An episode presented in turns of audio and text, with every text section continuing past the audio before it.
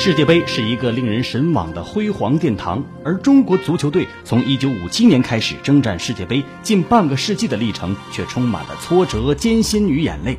几次与世界杯决赛近在咫尺，却擦肩而过。1981年遭沙特0比5放水新西兰；85年在北京1比2负于香港，导致519骚乱；89年中国队只差一步到罗马，却被黑色三分钟吞没。直到二零零一年十月七号，中国队在沈阳一飞冲天，以一比零击败阿曼，冲进韩日世界杯。请听老林说旧闻，历经坎坷，国足路。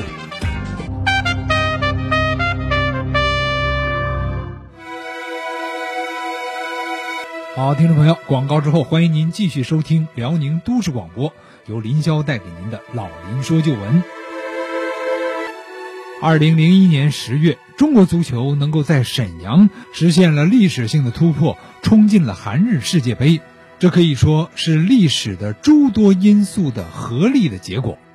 记得当时呢，有人曾说啊，韩日世界杯呢，韩国和日本因为是东道主自动出线，没有占用亚洲的名额。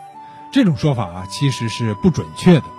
在零二年的世界杯之前啊，亚洲呢是三点五个名额。到零二年之后啊，才变为四点五个，日韩呢是共占了一个亚洲名额，再加上一个本来就有的东道主专用名额，即少了日韩竞争啊，但是也少了一个名额。所以呢，总体来说，天时的确有利，但不算太大。虽然当时呢，中国打韩国确实有点虚，但是与日本的正面交锋啊，是不落下风的。客观的说啊，当年中国能够顺利出线，首先在于张吉龙抽了一手好签儿。当时呢，日韩举办世界杯，中国进入决赛圈，对于日韩两国，包括对亚足联甚至国际足联来说，都是有巨大利益的。张吉龙呢，当时任亚足联副主席兼竞赛委员会主席，可以说有一定的幕后能量和话语权。最重要的是其主导制定的抽签规则，最主要是球队分档。当时呢，实力最强的是伊朗和沙特。张吉龙呢做了很多的研究，巧妙地把阿联酋和沙特分到了第一档。分档的时候参照的世界杯成绩由惯例的两届变为三届，而阿联酋呢，九零年是进入了决赛圈，如此，中国和伊朗呢就变成第二档。这样的分档好处很明显。百分之百的避开了当时中国很怕的伊朗，百分之五十碰上了实力不行的阿联酋，而且呢，中国队当时与沙特队交锋啊，并不落下风。如果按照正常的分档呢，沙特、伊朗应该第一档，中国队和某西亚狼第二档，那么沙特、伊朗两强必碰其一。而张吉龙的抽签呢，使中国避开了伊朗和沙特两强。这可以说是客观上造成的条件，而从球队的主观方面来说呢，当时的国足也可谓兵强马壮。请看，二零零一年亚洲足球先生是范志毅，两千年亚洲最佳门将江津，亚洲顶级前锋郝海东、杨晨、马明宇等等都有留洋的经历。之后呢，登陆英超的孙继海、李铁、李玮峰等等都是例子。两千年的亚洲杯赛啊，中国队的表现也证明了这一点。虽然只取得了第四，但是打的还是非常好的。半决赛只是因为一个有争议的判罚，惜败给后来的冠军日本队。但中国队当时绝对可以说是亚洲的准一流球队。第三点原因呢，就是米卢调教国足有方。中国男足啊，几十年的失败，最重要的原因啊，就是心态，而不是实力。后来国足为什么十强赛进不去？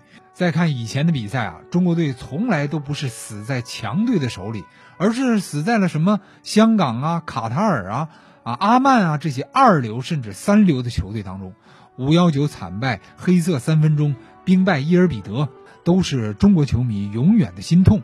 面对实力并不是很强的球队，为什么总是阴沟翻船？最主要的原因啊，就是心态。而神奇教练米卢接手国足之后啊，最注重的就是对球员心态的调整。他接手球队的时候啊，曝光率最高的不是球员的选择、战术改造什么的，而是他所推行的快乐足球。就是要卸下球员过重的思想包袱，这可谓是一松。还有那句后来印在他帽子上的名言：“态度决定一切”，这又可谓是一言。后来证明啊，米卢最神奇的地方就在于此，不管是对哪个队员、哪个大牌，在训练和纪律上一视同仁。他对国足进行了长期和全方位的心态塑造，不管是更衣室的气氛、球员的期望和包袱、临场的心态调整和队员的关系和足协领导的关系，米卢处理的都是恰到好处。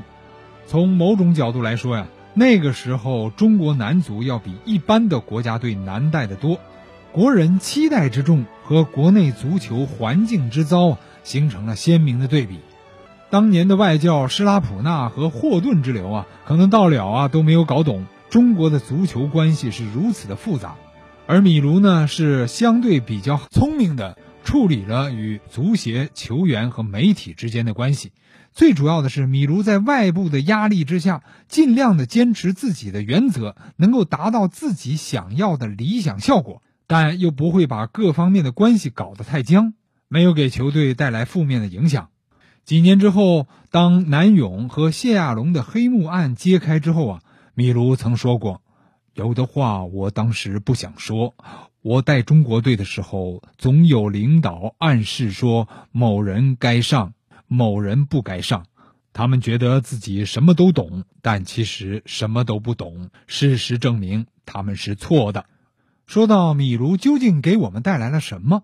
前北京队的主教练，国家队的教练组成员。金志扬这样说：“我们冲进世界杯以后，很多人都问我，就是金指导米卢先生到底给我们中国带来什么？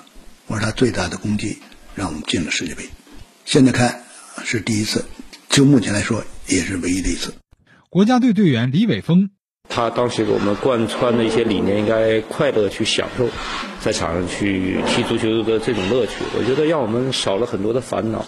国脚孙继海。其实回过头来看，就是说白了，他是一个上了年纪的一个老小孩儿，我就是一个小孩儿。你不服气我，我也看不上你，呃，互相也较了个劲，呃，现在回来回想一下，也挺可挺可笑的。看来大家对米卢的评价还是颇高的。当然，国家队能够顺利的从沈阳冲进韩日世界杯，被视为中国足球福地的沈阳的神奇作用。和全国球迷的呐喊助威啊，这也绝对是不能忽视的。不过，大家也都注意到了，在两千年亚洲杯和韩日世界杯预选赛的小组阶段的比赛中啊，大连实德的李明都是以绝对主力出战，而且表现出色。然而呢，在沈阳开始的十强赛，国足主场首战阿联酋之前，李明呢临时感觉身体不适，大腿拉伤。为了国足能够打好十强赛，他就主动要求休战了。这样，米卢临时便启用了骑兵李霄鹏。没想到李霄鹏在主场首战中啊，就发挥异常出色，而且进了一球。李明自此以后呢，变成了国家队的替补了。直到日韩世界杯二十三人大名单公布之前，外界和李明呢也都觉得入围国足大名单应是板上钉钉的事儿。